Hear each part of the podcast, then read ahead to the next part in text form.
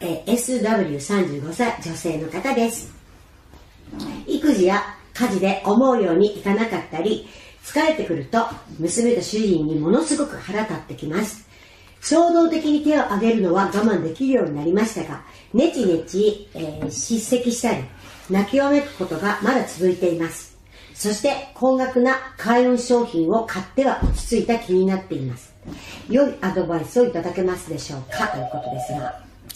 あのね、はい旦那にイライラするとかって言うけど、その前にイライラしてるの。その人がねはい SW さんがしてるんですねだから、楽しいことを考えるとか、楽しい音楽聴くとか、この世の中には楽しいことと楽しくないことがあるの。うんで心がいつも楽しい方を選択するから楽しくいられるの。はいうんでね、誰かに楽しくしてもらおうとか、自然に楽しくななるんじゃないかと思っててもならないよ。うんうんうんうんうん。わかるかな？わかります。自分で考えるね前回もあったけど考えるとは嫌なことを楽しく考え変えることを考えるんだよね。そういうこと、楽しいことを考えるから楽しくなるんだよ。うん。で自然には考えられないの。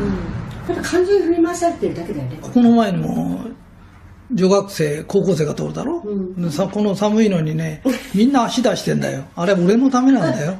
いつも言って楽しいるけど。方に考えるってことね定番になりましたねそのお話はその今ね、北海道から沖縄までみんな足出してんだよ。ひとりさんのために。ために。そしたら、泣き言なんか言ってられないんだよ。そうだよね、みんなのためにひとりさん泣き言言えないよね。言えないの。こんなに頑張ってくれてんのにそうねいうこと。ということですね、うん。だから人間はね、正しいことを考えるんじゃないの。楽しいことを考ごえる。い。すごいすごい。それであなたが楽しくなればみんなが幸せ。どうやったら楽しくなるかを考えることが考えてる人。そういうことよですね。はい、えーいい気を集めてください。楽しいことを集めてください。そして、えーその気で幸せになったらそれをね子供とか旦那さんに与えてあげることできるもんね。うん、それもあるけど、まず自分がね、楽しくなること。そうだでね楽しくない時は必ずその前に楽しくないことを考えてるあなたがいるの。楽しいこと集めてくださいね、はい。以上ですか？以上です。はい。人間関係について収入が減って夫婦喧嘩が増えています。勤めている社内も前よりギスギスした感じです。こんな時だからこそみんなと明るく過ごしたいのですがついイライラしてしまうことが多く反省しています。アドバイスをいただけましたら幸いです。さっきも言ったんだけどね、経済っつってもね、えー戦後食えないこと時に比べたら、はるか日本人って今楽なんです。それから本当に戦前のおしんの時代から比べたら夢のようないい国なんです。まだ世界から日本に入ってこようって来たくても本当にね、そういう人がいっぱいいるんです。で日本って本当に治安もいいしね、素晴らしい国なんです。で、ここにいてイライラしていいかどうか、今神様に試されてるんです。だからこの中でね、えーお金がちょっとないっつったって食べていけるしね、あの、本当に今こそね、みんなと和気あいあい楽しくやろうねっていう、ここを修行として求められてるんだよね。だからその修行なんだっていうふうに思って、えー愛のある言葉喋ったりね、ありがとうとか感謝してるよとかね、えーいっぱい言った方がいいね。えー以上です。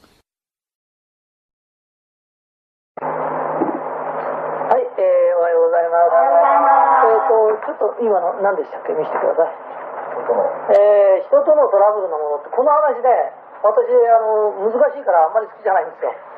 で、分かるように話するんですけれど、えー分かんなかったら質問してください。はいあの、でね、心の中では分かってるんだけど、口にするのが難しい話ってあるんです。で、それの類なんですけれど、あの、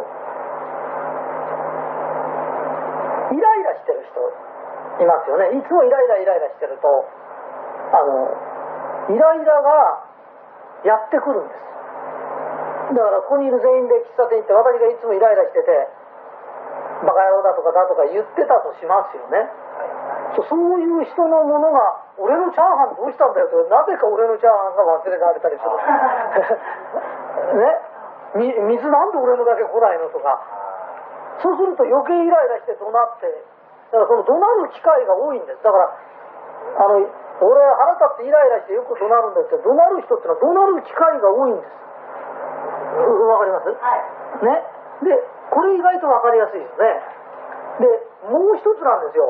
もう一つなのはここにこうこのセンスがあるじゃないですか。これこっちが表だとするとこっち裏だよね。ね？似てるよね。これと同じような話なんだけどあの無理に自分をねそのイライラをイライラの形として表さないで哀れみで表す人がいるんです。でこっちかしじゃなくてこっちかしから迫る人がいるんです。でそれえ？受け受け身っていうよりなんかその人がいやうちさこうで嫌になっちゃうのよとかね？お客さんとこ行くとさこうやってなんかこう怒られちゃってとか一生懸命やってんだけど、まあ、ともかくその人が来ると暗くなって疲れる人っているんですよわかります？そうそれは怒って相手からエネルギーを取ろうとしてるかこう哀れみでこうやってきて愚痴こう愚痴を言うとかわかる？でともかくその人が来たら暗くなるっていう人がいるんですよ。でそういう人っていうのも例えばあの苦情の電話とかありますよね。なぜか取る確率が高いんです。であのうちの会社見たら通常の会社はなんてお客のこと怒鳴ったりとかってのはいないんですよ。いないんだけど一多いタイプっていうのはおとなしそうなふりしてぐちぐちぐちぐちこう愚痴言ってあのなんつうの？一生懸命やったんだけど全然取れなくてとかずっと言ってるのいるんですよ。黙って取れなきゃいいんですよだったら取れないことは構わないんですよ。で一生懸命やって一生懸命一生懸命じゃない楽しくやれるんですよ。楽しくやったけど取れない時もあるんです。でも楽しくないと取れないんですさっき言ったように。ね、さっきのどっちが楽しいかって楽しく仕事ってやんなきゃダメなんですよ。で表の部分がイライラして怒鳴ったりとかって言うんだとしたら裏側の部分は哀れみとか暗さとかなんつうの？そうしちゃって私はあなたの味方なのよというかなんつうの？いい話も持ってくるんですよ。だけど会って疲れる人っているんですよ。あの人はなんか嫌なんだ。わかります？もうくったぐれちゃってあれが来るとっていう人はセンスのねどっちから出てるだけなんですよ。わかります？でこの人たちって実はトラブル絶えないんです。トラブルメーカーだからいつもその人要はその人たち見てると分かるけどトラブルが起きるんです。あのこのテープをもちろん聞く人はあのついてるテープとかって聞いてると思いますよね。要はついてると思ってないんです。でついてると思いさっきの「そうだよねわかるよ」ぐらいのことが言えりゃこんなことないんですよ。ね。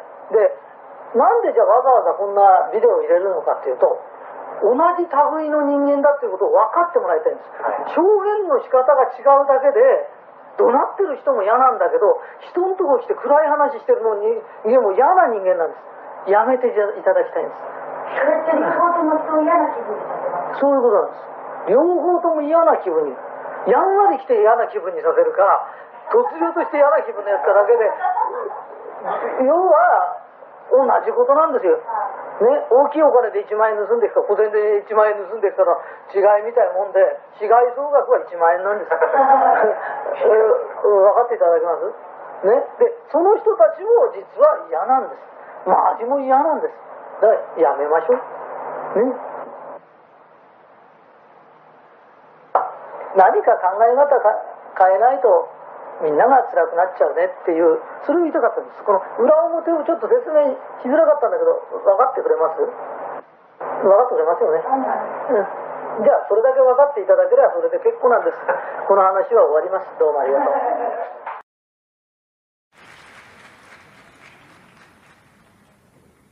増岡花江です。よろしくお願いします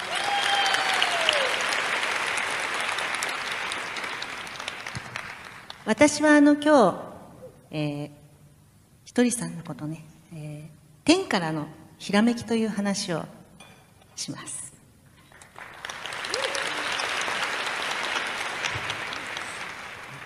私たちはあのよくひとりさんと一緒にいるとですね本当にいろんな問題が出てきてもすごくひとりさんってもちろんいろんなことを考えますよ。もうすごく頭もいいし。でもなんかリラックスしてなんか穏やかな安らいだ気持ちでいるとポンとねひらめきが来るそうなんですよ。で何度も見ました。本当に突然なんです。であのみんなで話してねあこういう問題が起きたって言ってみんなでいろいろ話してこれが最高だっていうのを決めるじゃないですか。でも少し経つと次の日とかにひとりさんがやっぱりどうしてもこっちにしたい気がするよって。だからみんなにこういうふうに行くよって言うんですね。でそうするとその答えがしばらく経つと見事に合ってるんです。で私たちはそれ何度も見てて本当にひとりさんに来るひらめきって人知を超えたものだなっていうのを感じるんですね。で、えー先日ですねひとりさんに「ひとりさんさ地球が天国になるサプリ作れないかな?」たんです。そしたらひとりさんが「できるよ」本当にできるそうなんだでして「ああできるよ」でそしてしばらく経ったんですね。でちょうどあの東北の一宮参りの頃でした。その頃ひとりさんが急に本社にあの本社さんに電話してこれとこれとこれとこれを入れてこういうのを作ってくれって電話をしたんですね。本当にほんの何分もかかんなかったと思いますね。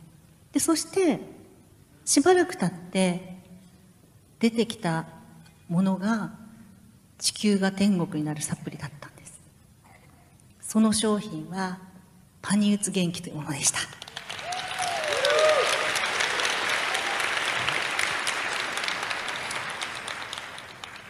地球が天国になるってどういうのかな？すごく幸せな気持ちになっちゃってね。ワクワクしちゃってでイライラしない。それから何か言われても気にならない。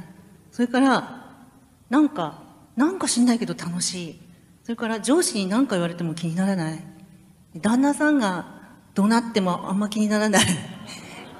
でもっと言っちゃうと旦那さんは怒鳴らない。だってイライラしないんだもんね。世の中からイライラがなくなったらどうなるか。もし国の指導者がイライラしてなかったら戦争は起きません。両親が仲良かったら家庭はねすごく平和ですよね。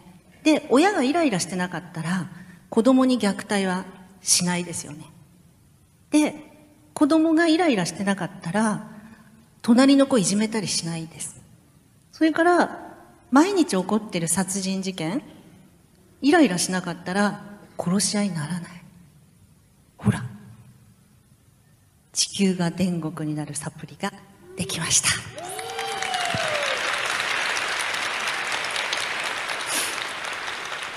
そしてあの本当にあのもう4ヶ月5ヶ月ぐらい経ったんですかね。でちょうどそれが出て2ヶ月ぐらい経った頃でしょうか。本当に何千っていう体験談がたくさん入ってきたんです。本当に私たちもびっくりしちゃったんですけどもう本当にすごい。であの今日皆さんのお手元にもあるんですけれどもそのあの感動の体験談があの寄せられたのを集めたものがあるんですね。今日はあのその中の一つエミちゃんのねところにあの手紙をくださった方の文がそのまま載ってるんですけど、それを読ませていただきます。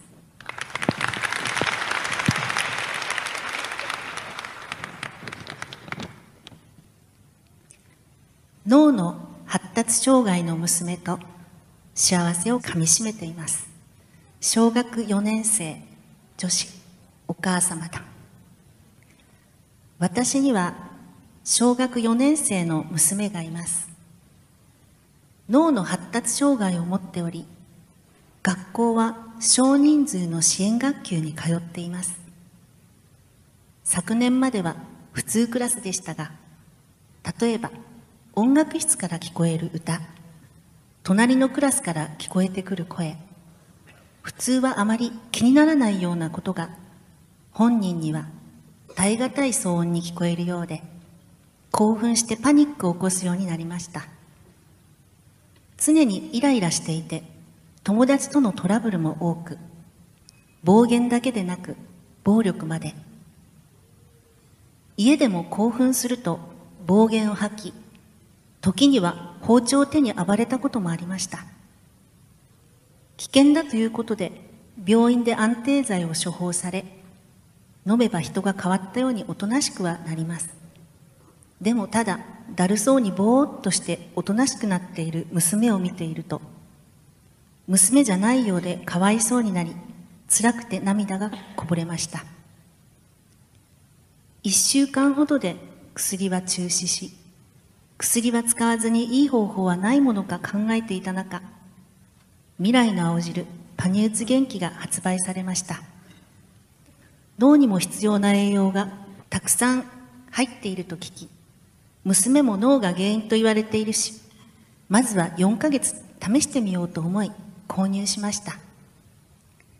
その日の夜に飲ませ、朝起きると娘は機嫌がいい様子。学校から帰ると弟と口喧嘩になり、弟が娘の頭を叩いたのですが、もうと言ったきり大喧嘩になりません。いつもなら暴言とともに危険を感じるような大喧嘩です。まだ昨日一日飲んだだけだし、たまたまだよなと思って見ていました。でも、その次の日も、また次の日も、弟から喧嘩を仕掛けても、やめてというだけでやり返さないのです。今も学校でイライラする？と聞いてみたところ、前よりイライラしない。そういえば誰とも喧嘩してない。という返事が返ってきました。未来の青汁、パニューズ元気を飲み始めるとき、4ヶ月という目安が頭にあったので、こんなに早く効果を実感できて驚きました。今、飲み始めてまだ10日ほどですが、娘は確実に穏やかになり、笑顔もたくさん見せてくれるようになりました。暗闇の中、明るい光が差してきたようです。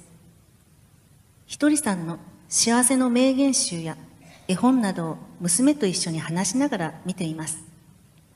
ひとりさんの言葉が娘の心にも届いているようで、最近は幸せだね、ありがとうと笑顔で言ってくれます。満面の笑顔で言われると、幸せと感謝で胸がいっぱいになり、涙が溢れます。娘だけでなく、私自身も救われました。ひとりさんと出会えて、未来の青汁、パニューズ元気と出会えて本当に幸せです。娘のように脳が疲れて、心まで病んでしまっている方、またそれを見守る方、とても辛い思いをされている方がたくさんいると思います。一人でも多くの方にいっぱいいっぱい幸せになってほしいです。ひとりさん、大きな幸せをありがとうございます。心から感謝します。娘のその後のご報告をさせていただきます。パニウツ元気を飲み始めて約2ヶ月になります。以前の娘はほとんど学校にも行けず、たまに行っても辛い思いをさせるだけなので、行きたくなったら行けばいいよと話し、娘の気持ちに任せていました。それがパニウツ元気を飲み始めた翌日から、なんと一日も休まず登校してます。それも頑張って言っているのではなく、行くのが当たり前のように笑顔で、行ってきますと出かけていくのです。私が仕事から帰ると、学校での出来事をいろいろと話してくれます。それも楽しいことばかり。目を輝かせて話すのです。先日、授業参観がありました。パニューツ元気を飲み始めてから初めての参観です。娘は人の視線も気になるため、いつも娘の机の周りにはついたてがしてあり、参観に行っても娘の姿が見えない、とても寂しいものでした。それが今回の参観では、ついたてがなくなってました。他の子と机を並べて落ち着いて座ってるのです。時々私の方を振り返り、照れながらもとても嬉しそうな娘の姿に涙をこらえることができませんでした。参観の後、担任の先生に呼ばれ、何かあったのかとドキドキしていると、安定剤もう飲ませてないんですよね、と確認をされました。最近ずっとトラブルもなくて、とても落ち着いてるんです。自分から進んで人を手伝ったり、他の子を気遣うことまでできていて、とにかく変わったんですと、とても驚いてました。支援学級にいることが不思議なぐらいで、普通のクラスでも問題ないように思います、とおっしゃってました。でも、私にとって、そんなことはどうでもいいのです。娘がただ笑って、毎日が楽しいと思ってくれれば、それでいいのです。この日は、私の姿を見つけると、何人もの先生が駆け寄ってきて、何々ちゃん、すごく変わりましたね。よかったですね。教室から、何々ちゃんの笑い声が職員室まで聞こえてくるんですよ、と手を取って喜んでくださり、忘れられない一日となりました。ある朝のことです。娘が手作りのおみくじを作って、一つ私に選ばせました。開くと、今日は一日中いいことがたくさんあります。と書いてありました。喜んでいると、他のも全部見せてあげるね。と全部開き始めました。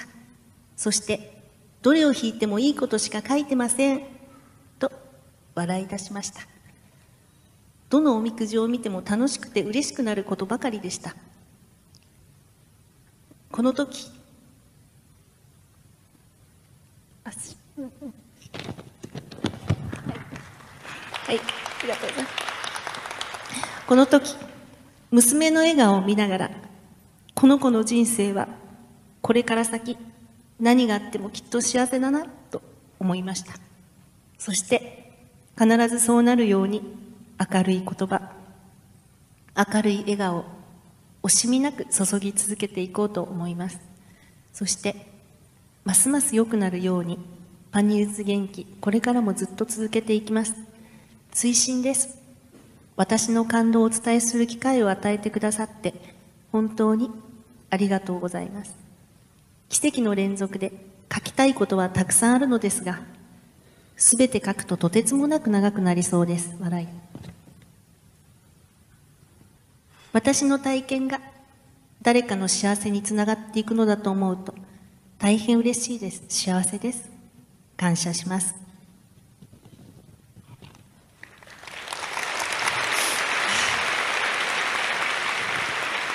ひとりさん、ひとりさん、あの、本当に私たちに素晴らしい使命を与えてくださってありがとうございます。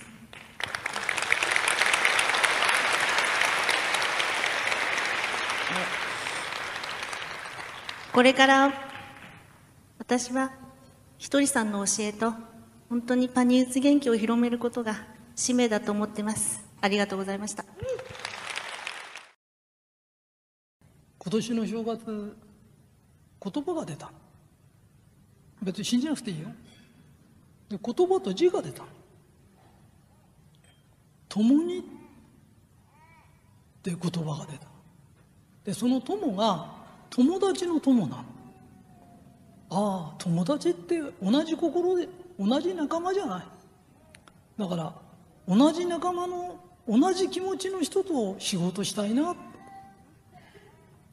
でこれから先自分と気の合ってる人と仕事したいな。ビジネスとして付き合うんじゃなくて同じ人と付き合いたいな、えー、売り上げがどうこう言うのよそう。自分が飲んで周りにの人を助けるだけでもいいんだ。あのいくらうんと売ってくれても心が同じじゃなかったらそういう人と行くよりも共に歩ける人と歩いた方がいいなって。そんなことを思って今全国的にひとりさんと一緒に歩ける人いたら歩こうって別に権利金もいらないし補償金もいらない。そんなのいらない。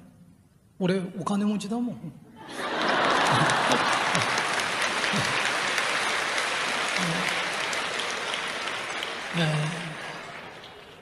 だからみんなで歩ける人と歩きたいな。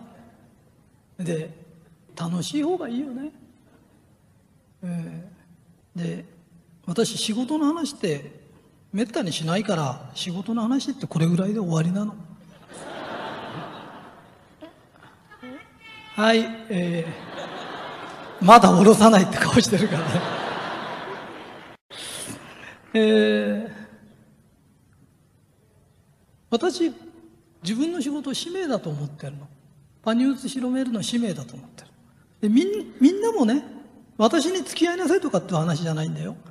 よく夢とか目標とかいろんなものを持つ人いるじゃない。私は持った方がいいと思ってるの、えー、使命ならもっといいな、うん、あの夢がない目標がない使命がないとどうなっちゃうんですか？世界で一番福祉のいい国ってありますよね。福祉が良くなればなるほど自殺者が増えるの知ってる？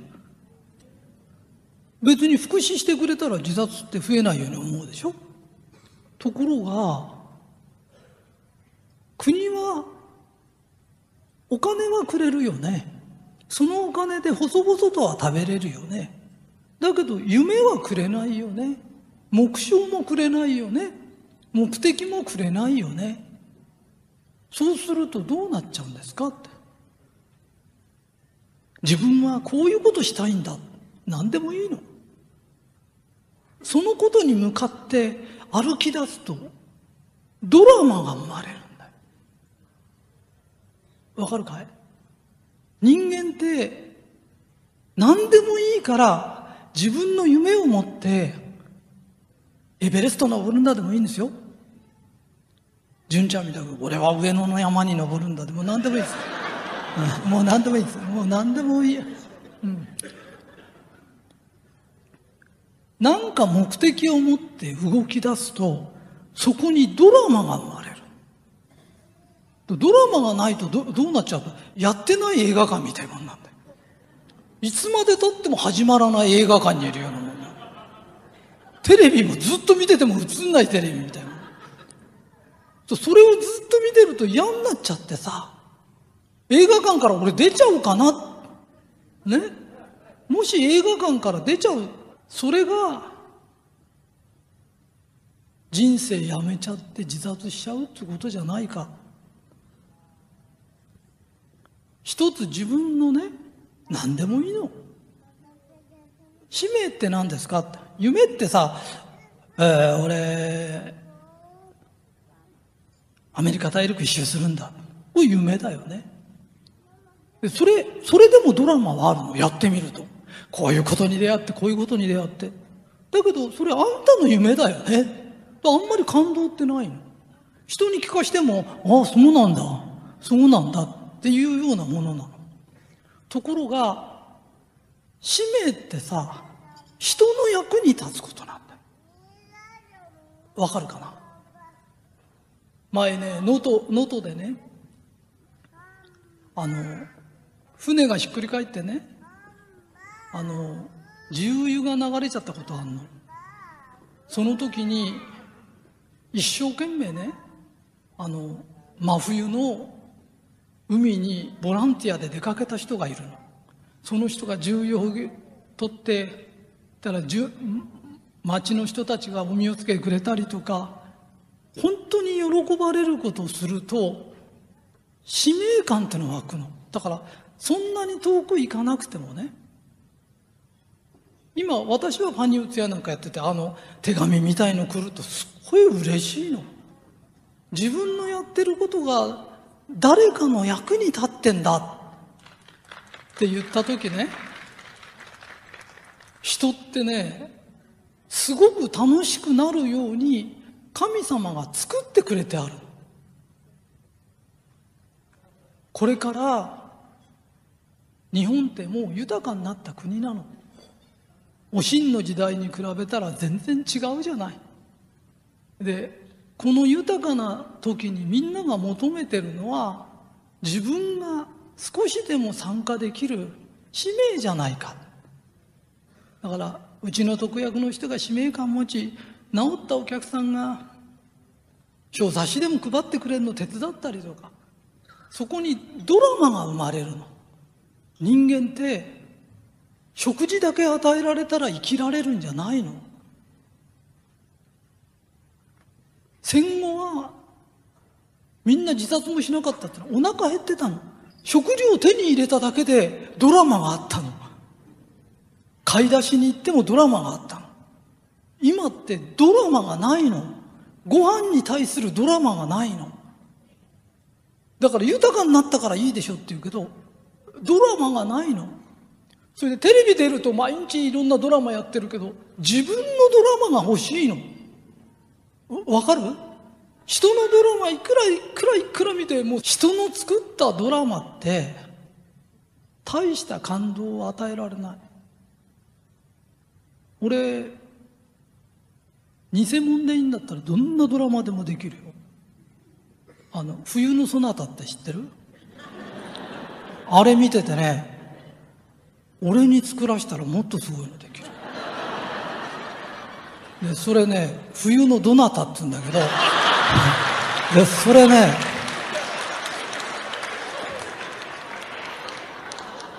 ある男の人と女の人がね愛し合ってんだけど別れて2年後に会おうっていう。で2年後にね冬の寒い日に女の人に会いに行くとねその人がね男の人の顔を見て「どなた?」って言うの。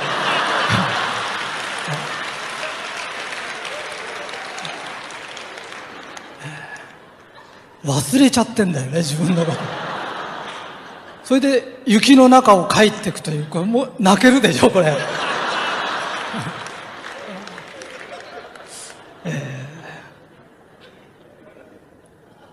やっぱし人のドラマより自分のドラマそれでみんながひとりさんがいてくれてよかったとかあなたがここの町にいてくれてよかったとかお互いが感動できるドラマを作ってそれでいい人生だったよって言いながら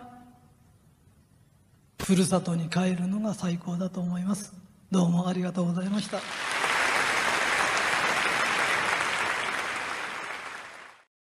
愛してます。